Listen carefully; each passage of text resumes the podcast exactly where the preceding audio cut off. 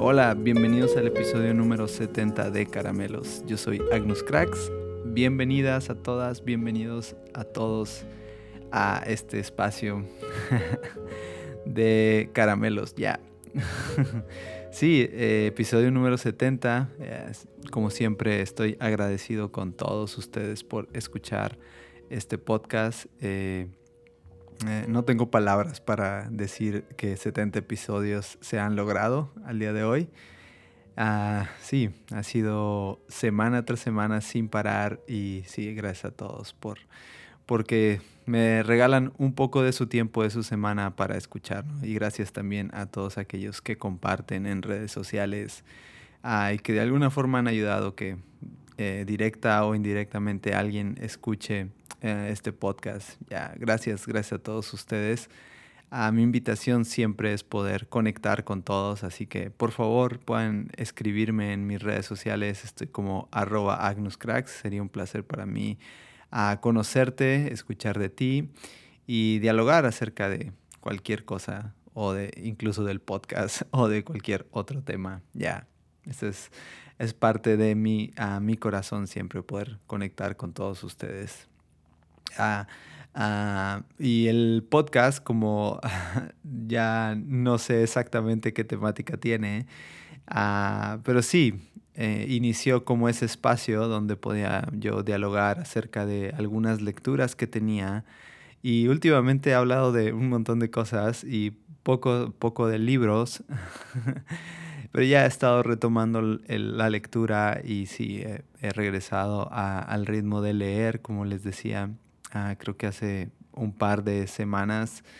Ah, voy un poco tarde con mi promesa de leer ah, cierta cantidad de libros en el año, pero bueno, ya todavía quedan algunos meses. Ah, un par de meses ya, casi. para terminar el año y además se acerca el día anual de caramelos. como saben, pueden escuchar por ahí de hace un año más o menos de qué se trata el tema, así que los siguientes episodios tocaré un poco más del tema. Ah, y sí, quién sabe. Ah, y poder hablar un poco de, ese tema tan escabroso que es la muerte para muchos, pero tan, uh, sí, tan olvidado, por así decirlo, por miedo que tenemos de muchas cosas. Ya. Pero esta semana, y aunque he regresado al ritmo de lectura, no acabé el libro. no acabé el libro que escogí para leer, ah, porque es un libro que ha sido difícil de leer y, la verdad es que no es mal, mal libro, eh, no es mala la historia, ah, simplemente es complicado de leer y además que adecuándome con mis tiempos de lectura y todo esto, ah, con nuevas dinámicas, pues ha sido mucho más difícil, así que ahí le seguiré dejando la cosquilla de que ah, descubramos qué, libro es. Ah, si quieres saber, puedes escribirme y te platico más o menos qué, libro estoy leyendo. Estoy casi a punto de acabarlo, pero ah, se me hizo injusto hacer un episodio. sí, que quedaba como, como al aire, al menos en mi lectura, y que no sabía cómo concluía esta novela. Es una novela, ya. entonces, ya en la semana tuve un pensamiento o una idea acerca de cuánto estamos basados en nuestra vida acerca en, la estadística. Ah, y tratamos de, vivir muchas cosas conforme a la estadística. Y antes de entrar en, el, en la conclusión y el desenlace de este pensamiento, vino a mis manos un increíble cuento para niños, ya. que tiene mucho sentido y suma mucho acerca de, de, lo que pensé por ahí de a mediados de semana. Y sí, el libro, entonces entrando en el lío, es un libro para niños y es un pequeñísimo libro, pero es un libro increíble con una, ah, no sé, con una moraleja, una enseñanza que puedo aplicar para muchas cosas, pero creo que viene mucho a tomar sentido con acerca de lo que pensé en cuanto a cómo vivimos basados muchas veces en lo que la estadística nos dice. Ya. Ah, entonces, ah, dicho eso, vamos pues entonces con Elizabeth Shaw. Ya, Elizabeth Shaw escribió un montón de cuentos para niños ah, y entre ellos escribió La ovejita negra o La oveja negra. Ah, ahora, creo que esta frase es súper conocida. eh, eres la oveja negra de la familia, eres la oveja ah, descarriada y todo esto, y no dependiendo tu cultura. Pero creo que todos entendemos cuando nos referimos a algo como la oveja negra. Eres como el que es diferente, el que es rebelde, el que ah, siempre hace lo que quiere ah, o que se sale básicamente con la suya eh, en, en la vida. Ya, la oveja negra es el que se sale de las reglas, del estándar, ah, pero muchas veces con un tinte mm, no bueno, ¿no? Sino que eh, hablando de lo malo, ¿no? La oveja negra es el- el- la persona que va a ir en contra de todo lo que es correcto, va a hacer lo malo, el que trae dolores de cabeza en familia, el que trae el dolor de cabeza en el grupo de amigos, el que eh, no tiene miedo de la vida porque está eh, decidido a vivir de una forma diferente, pero muchas veces hablando simplemente del placer o de, sí, de vivir al límite en otras cosas, ah, de ser rebelde. Y bueno, es una forma de expresar que, al menos en la cultura latina, es bastante obvia de, de- de entender para todos. Espero que esta etiqueta de oveja negra venga de este cuento. Y si no es así, no sé de dónde lo sacaron. Pero en fin, todos entendemos cuando hablamos de la oveja negra, pero no había leído yo el cuento de Elizabeth Shaw. Entonces, ah, hablando un poco de la autora, nació en Irlanda en 1920 y murió en Berlín en 1992. Fue una artista irlandesa, ilustradora y autora de libros para niños y muchos cuentos famosos ah, de la época. Ganó múltiples premios por sus trabajos, ah, estudió en Londres y un dato curioso es que durante la guerra trabajó como mecánica, la, guerra, la Primera Guerra Mundial y la Segunda Guerra Mundial. Ah, cuando terminó la guerra es que empieza su carrera como ah, sí, ca- caricaturista para un par de revistas y periódicos de sátira.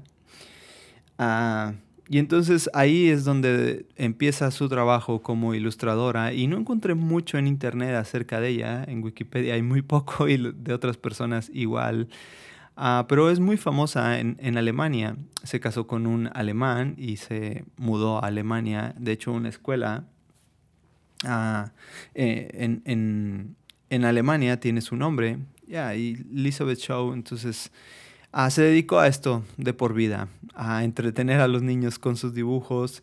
Y sí, la copia que yo tengo de este libro de la oveja negra es de mi hijo, se lo robé de hecho. Ah, y nada, no se lo robé, simplemente lo tomé porque justo ahora estoy en un hotel. Hoy me tocó grabar en un hotel, tengo un viaje de mi trabajo y ha comprometido siempre con caramelos. me traje el equipo, ah, además lo voy a usar en el trabajo. Así que fue un dos por uno. Y sí, tomé el cuento de mi hijo de la oveja negra. Ah, es una copia muy bonita porque trae, ah, obvio, dibujitos. Y los dibujos, entiendo, son originales de ella. Así que sí, pues son dibujos tipos de caricatura. A la oveja negra, o la ovejita negra, como dice mi traducción al, al español, pues cuenta la historia de tres personajes principales, ¿no? Y el personaje principal ah, es la oveja negra, obvio. Y hay otros dos personajes, que es el pastor y un secundario, que podría ser que el que da todo el sentido a este pequeño cuento. Y es Polo, un perro del pastor. La historia va más o menos así. Ah, el pastor tenía un grupo de ovejas, otro personaje en grupo. Ah, entonces ah, los llevaba todos los días en una colina, en una montaña, a comer y a, a- sí, pastoreaba básicamente eso. Y con la ayuda de su perro Polo, ah, era que lograba dominar o controlar a estas ovejas. Pues el sustento de este pastor eran las ovejas, ya. Con su lana, él, ah, durante eh, el pastoreo que él hacía, ah, pues cosía y tejía ropa, suéteres y los vendía en el pueblo por algún dinero. Con estos ingresos se lograba subsistir y así era su vida, ya. Ir a la colina todas las mañanas, esperar que las ovejas hicieran lo suyo, con la ayuda de su perro, ah, las guiaba, las ordenaba, las cuidaba de ellas y entonces regresaba a casa. Todos los días hacía esta tarea una y otra vez. Ya. Pero entonces aparece en esta historia a una oveja diferente, una oveja que no era blanca, tenía puras ovejas blancas este pastor, menos una oveja, y esa oveja era negra, y esa era la que se diferenciaba de todas las ovejas. Y dice así el libro, y les cuento un poco. Todas las ovejas eran blancas, menos una, la ovejita negra. Cuando Polo ladraba, vuelta a la derecha, o a la izquierda, o alto, todos hacían los que se les ordenaba, menos una, la negrita. A veces daba vuelta a la izquierda cuando debía dar vuelta a la derecha, porque estaba pensando en otra cosa. Esto a Polo no le gustaba nada. Esta oveja negra no me obedece, se quejaba Polo con el pastor. Y piensa demasiado. Las ovejas no necesitan pensar. Yo pienso por ellas, dijo Polo. La ovejita negra soñaba con ser como las otras. Polo se da cuenta cuando me equivoco porque soy negra, le dijo al pastor. ¿No podrías tejerme una chaquetita blanca y así no llamaría tanto la atención? Le contestó el pastor, no, claro que no. Tú eres una ovejita muy especial. Cuando las estoy contando mientras entran al corral, me da mucho sueño, pero siempre me despierta mi ovejita negra cuando salta la cerca, sobre todo cuando se tropieza. Además, la ovejita no era muy hábil, aparentemente. Sin embargo, a Apolo le gustaba el orden y la disciplina en el rebaño. Espera y vas a ver, le decía entre gruñidos a la oveja negra. Yo me encargo de que te vendan después de la trasquila entonces sí vamos a tener un rebaño bien ordenado. La ovejita negra miraba con añoranza las blancas y lanudas nubecitas del cielo. El pastor dice que son las almas de las ovejitas buenas, pensaba.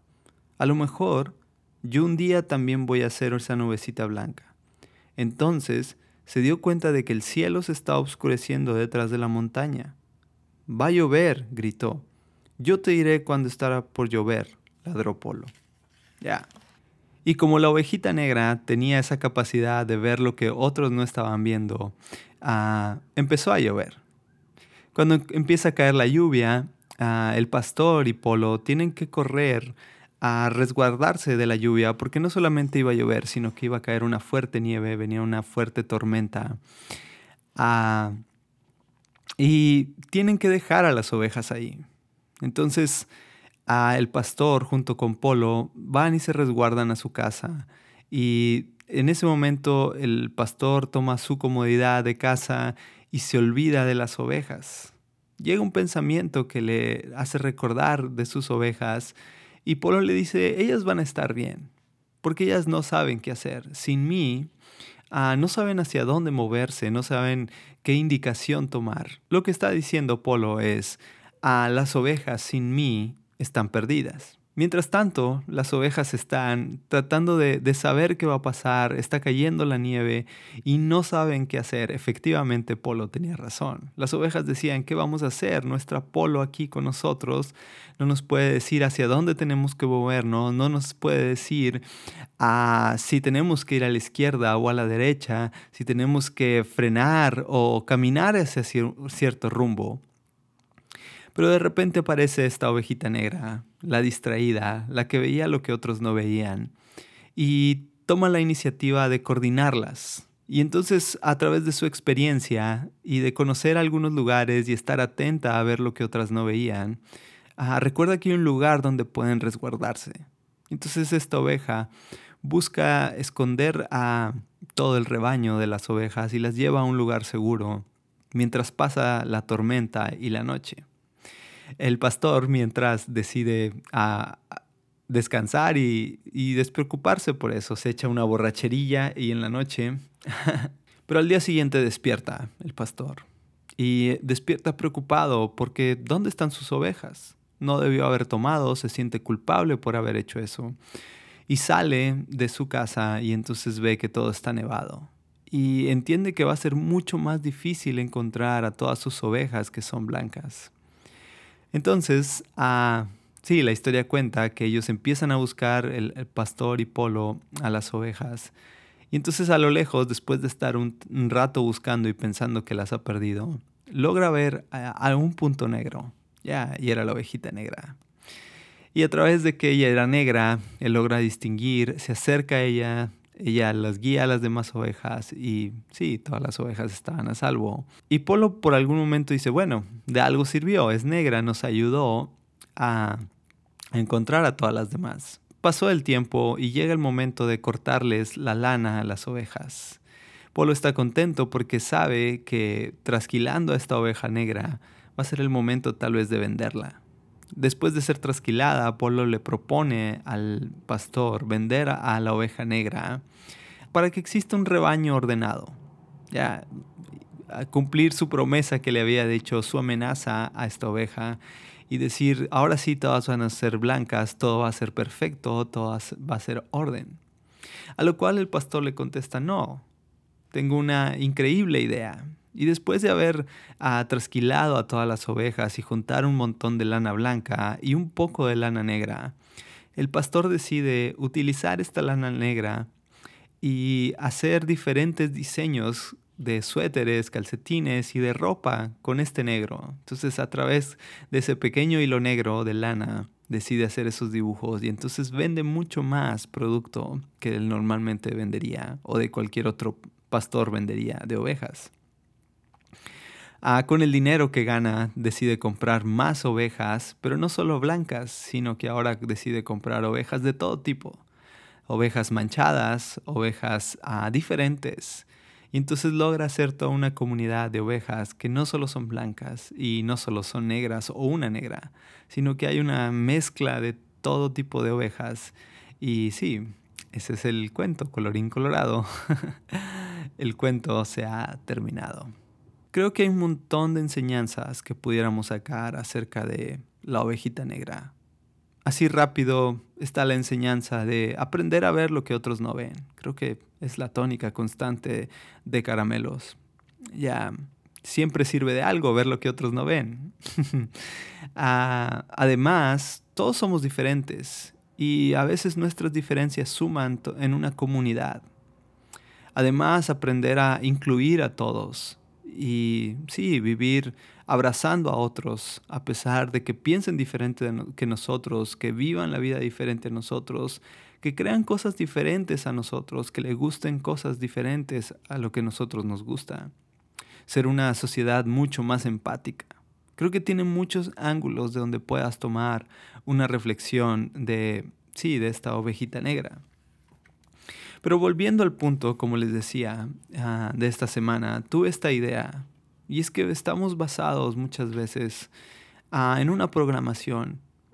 Ah, y creo que he hablado de, nuestras programaciones y de cómo necesitamos ser libres de ellas para vivir una vida diferente. Pero mucho de esta programación está dictada por nuestra estadística. Y si bien la estadística ayuda a tomar ciertas a, no sé, ciertos límites en nuestra vida, a evitar riesgos, a vivir de cierta manera en un orden, como Polo le gustaba, que nada se saliera del orden. La estadística nos dicta que si hacemos A, vamos a resolver con B. Que si caminamos por C, entonces llegaremos a D.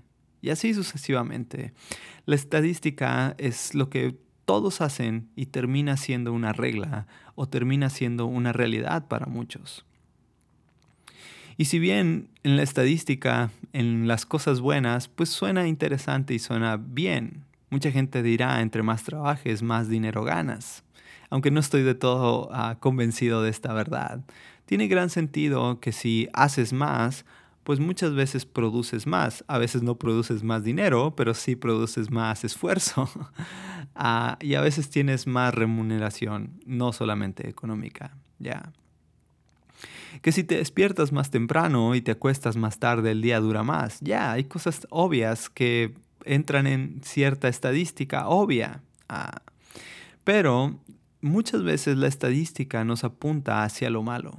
Ya cuando cometes un error, cuando hay una falla en tu vida, cuando mm, la vida no sale como tú pensabas, cuando la vida te toca de forma diferente, cuando te tocó ser negra en lugar de blanca, cuando te tocó a ser el distraído del grupo, cuando te tocó a cosas que no tienes el control tú.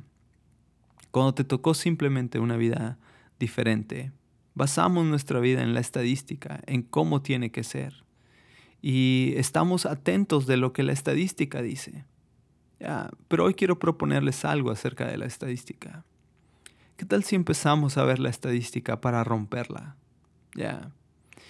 Y tuve esta idea. Yo no quiero vivir conforme a la estadística. No pienso ser parte de la estadística. Porque he tomado decisiones en mi vida que mucha gente podrá pensar que estoy equivocado. Porque he decidido caminar cierto camino que otras gentes pensarán que no es el correcto. He decidido adentrarme en decisiones que mucha gente dirá que no es lo que tengo que hacer que según mi posición, que según lo que hago, que según lo que eh, soy parte, debo de caminar de cierta manera y andar de cierta manera, porque si no, entonces la estadística dirá que voy a fracasar. Me rehúso a ser parte de la estadística.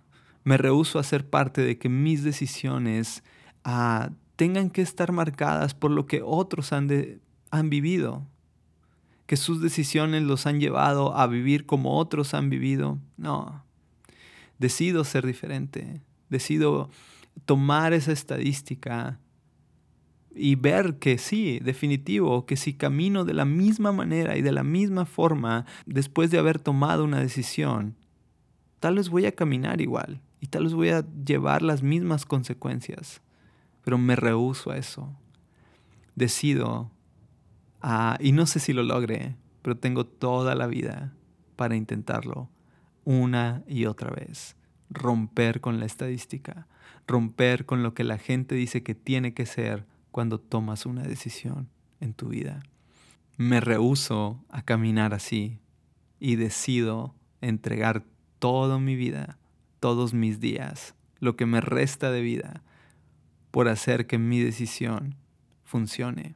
Ahora eso puede sonar muy egoísta y egocéntrico ah, y con un ego muy de frente, pero no es así, porque cuando digo que me rehuso es porque estoy convencido que hay alguien que me sostiene, a pesar de que yo me equivoque, a pesar de que haya ah, errores, Dios siempre está conmigo, Dios me sostiene, esa es mi fe.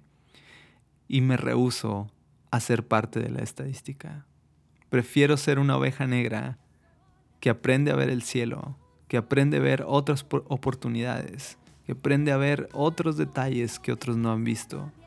No quiero ser parte del rebaño que es guiada por alguien más, por una idea más, por un pensamiento más, porque otro ya pasó por ahí y tal vez se equivocó y entonces a, través de lo que ha vivido prefiere proponer la idea de no equivocarnos y no pasar por ese mismo lugar. No, Prefiero pasar por ese camino y quién sabe, tal vez, y encuentre la forma, no yo, sino Dios conmigo, de solucionar eso que la estadística ha dicho que tiene que ser como tiene que ser.